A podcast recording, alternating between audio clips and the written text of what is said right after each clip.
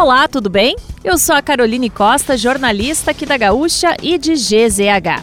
Não conseguiu acompanhar as principais notícias desta terça-feira, 27 de setembro ou das últimas horas?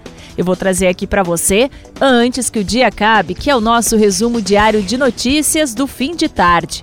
Lembrando o oferecimento MrJack.bet, palpite certeiro, saque instantâneo. Acesse mrjack.bet e desafie-se. E resfriar climatizadores, geladeira portátil resfriar, sua companheira em qualquer lugar. A Polícia Civil indiciou por estupro de vulnerável um estudante de medicina da Universidade Federal do Rio Grande do Sul que fazia estágio no Hospital Independência em Porto Alegre. Ele teria manipulado o pênis de um paciente que estava sendo anestesiado para cirurgia. O caso teria ocorrido em abril, mas só teve apuração policial a partir de julho, quando o próprio investigado fez um registro alegando que, por ser homossexual, estaria sendo alvo de homofobia por parte de uma colega da universidade.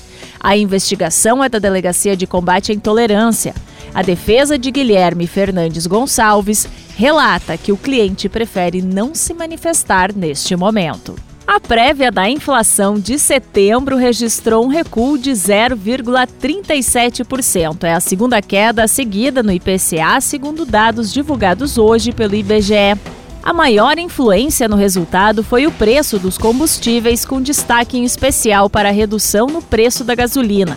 Mesmo com a deflação, apenas três grupos de produtos e serviços entre os nove pesquisados apresentaram queda em setembro transportes, comunicação e alimentação e bebidas. A Secretaria Estadual de Saúde do Rio Grande do Sul informou que estima receber cerca de 46 mil doses do imunizante Coronavac contra a Covid-19 para aplicação em crianças de 3 a 4 anos. A distribuição será feita a partir da avaliação de estoques e necessidades de cada município. Na capital, a aplicação de primeiras doses está suspensa para crianças de 13 e 4 anos por falta de estoques desde o final de agosto. O último lote destinado ao Rio Grande do Sul foi recebido em março. 33 líderes de facções foram indiciados por tráfico de drogas, associação para o tráfico e comércio ilegal de armas, inclusive de granadas. Todos são investigados por envolvimento na guerra entre organizações criminosas que deixou dezenas de mortos e feridos na região metropolitana desde o fim de junho. Do total de indiciados, 27 estão presos e seis ainda não foram localizados. A Polícia Civil não divulgou os nomes dos indiciados, mas GZH apurou que um dos suspeitos é o Paulão da Conceição, homem apontado como líder de grupo que domina a Vila Maria da Conceição. O Brasil goleou a Tunísia no último amistoso antes da Copa do Mundo. A seleção contou com gols de Rafinha duas vezes, Richarlison, Neymar e Pedro para fazer 5 a 1.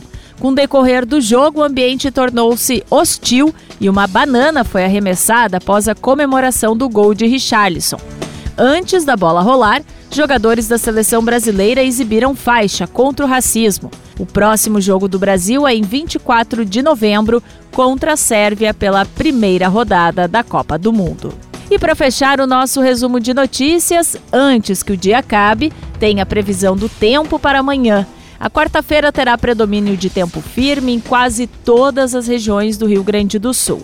No litoral em Porto Alegre, o céu fica nublado, mas não há previsão de chuva. Apenas no norte e no noroeste podem ocorrer pancadas de chuva isoladas no período da tarde. A mínima do dia, de 5 graus, é esperada para Pedras Altas. Já a máxima deve ser marcada em Novo Tiradentes, no norte, que será de 25 graus. Na capital, a variação térmica fica entre 14 e 20 graus. Se quiser saber mais sobre algum desses assuntos e muitos outros, além dos nossos colunistas, áudios, vídeos, é só acessar gzh.com.br ou o aplicativo de GZH. Amanhã a gente volta aqui antes que o dia acabe. Até lá!